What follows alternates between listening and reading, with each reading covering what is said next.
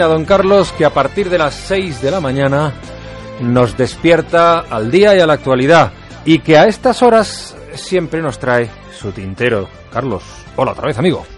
Hola, buenos días, ¿cómo estás de nuevo Juan Ramón? Buenos días Pues a todos los a punto de oyentes. terminar. A punto de terminar, pero Hoy. te recuerdo que mañana, que mañana a las a las 6 de la mañana te espero a las a esa hora contando estamos y en marcha. escuchando y, y atendiendo a las noticias. Mira, te quiero contar que que se ha muerto, eh, se murió ayer eh, Vincent Bugliosi. Eh, y tú me dirás que se ha muerto quién. Pues este es el hombre que envió a prisión a uno de los asesinos más famosos de, de nuestro tiempo. Este asesino, cuya voz vais a escuchar ahora. Aren't we all born to die? Uh, I see what you're you're searching for. Esta es la voz de Charles Manson, o Charlie Manson, que fue el fundador de un grupito de gente muy violenta que se llamó La Familia, que en el año 69 eh, cometió el asesinato de Sharon Tate, este grupo. Sharon Tate, que era la esposa, ¿te acuerdas de, de Roman Polanski, cuando estaba celebrando una fiesta con unos amigos en su mansión de California? Recuerdo es curioso, por cierto, historia, porque... sí, señor.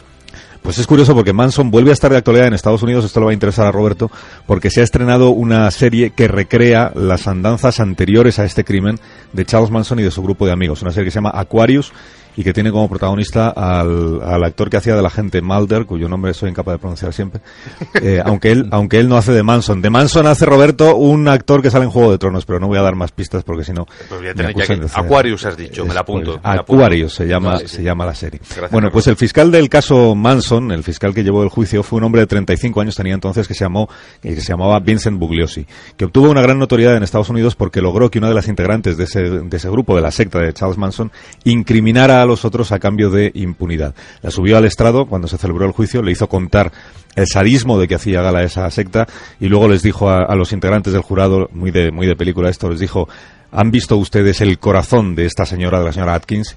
Y se habrán dado cuenta de que solo hay hielo en ese corazón.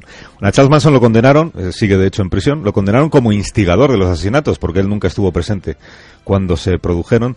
Eh, luego contó Bugliosi que le había sorprendido mucho la, la estatura, era muy es muy bajito Charles Manson, la estatura, dice, no podía creer que este tipo fuera capaz de matar y de persuadir a otros para que mataran con lo pequeñito que parece y lo endeble que, bueno, el juicio duró un año y hubo que poner guardaespaldas a Bugliosi y a su familia y Manson todavía está cumpliendo condena. De vez en cuando se hace la revisión esta de la pena, está en cadena perpetua, pero la próxima revisión, por si se le conceden la, libertad provisional, la libertad condicional, creo que es para el año 2020 y tantos, o sea que no parece que, que vaya a estar en condiciones de recuperar la libertad.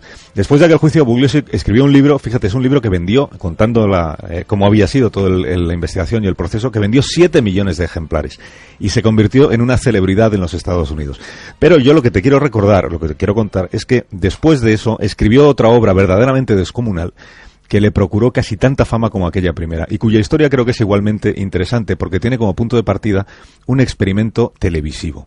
En el año 86, una productora de televisión británica le hizo a este fiscal la siguiente propuesta. Le dijo, ¿qué le parecería a usted juzgar a Lee Harvey Oswald, el asesino de JFK, de John Fitzgerald Kennedy? Claro, dice, si Oswald está, si Oswald lo mató Jack Ruby el día siguiente al, magnicidio. Es cierto, pero esta era la gracia del experimento televisivo. Era imaginar cómo habría sido el juicio de haber vivido Lee Harvey Oswald y haber presentado a la fiscalía el caso contra el asesino del presidente de los Estados Unidos. Y entonces es- montaron un plato como si fuera una sala de justicia en Texas e hicieron un juicio como si fuera real. O sea, contrataron a un juez de verdad para que llevara el, el juicio, contrataron a Bugliosi, que era el fiscal real, para que llevara la acusación, y contrataron a un abogado de verdad para que se ocupara de la defensa. Es una grabación televisiva que se emitió que dura más de 20 horas, 20 horas, y a la que corresponde este fragmento. Este es Bugliosi presentando el caso. Was just a patsy set up to take the fall by some uh, elaborate conspiracy. explicando que él va a demostrar que, he- que Lee Harvey Oswald fue el asesino del presidente Kennedy y que además actuó él en solitario y que tenía los medios necesarios para hacerlo y que no contó con ayuda de nadie más. Para preparar esta eh, versión televisiva del hipotético juicio contra eh, eh, Harvey Oswald, Bugliosi, el fiscal, tuvo que examinar todos los posibles argumentos de la defensa, es decir, tuvo que analizar todas las teorías sobre otros posibles autores del asesinato de Kennedy. Tú fíjate si no ha habido teorías sobre quién mató a Kennedy desde el año conspiraciones, 73. Todas las tuvo que analizar para poderlas desmontar en este juicio. Lo de que le había matado la CIA, que lo había matado Fidel Castro, que había sido la mafia, que había sido el ejército de los Estados Unidos. Y de ahí lo que nació de este programa de televisión fue casi casi una fijación de Vincent Bugliosi por este tema que le convirtió en el principal defensor de la tesis oficial frente a los conspiranoicos. O sea, frente a gente como eh, Kevin Costner, eh, Jim Garrison, el fiscal de Nueva Orleans, que protagoniza la película de, de Oliver Stone, magnífica película y magnífica manipulación de, de los hechos,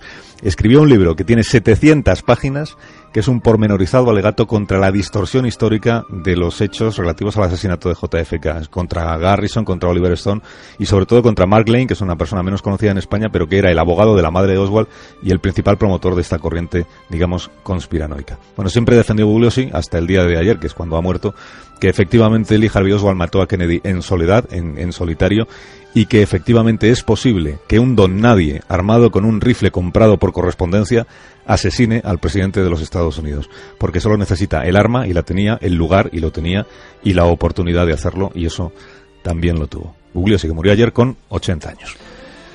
Gracias, Carlos. Y ahora todos los partidarios de las teorías de la conspiración sobre el JFK que me escriban para decir, es posible que defienda usted la versión oficial. Se alimenta mucho enemigo, Carlos. Pues ya saben ustedes, ya estamos en Twitter en más de uno, nuestro correo electrónico. Hasta mañana a las seis, querido Carlos. Adiós, Juan Ramón, hasta luego. Descansa.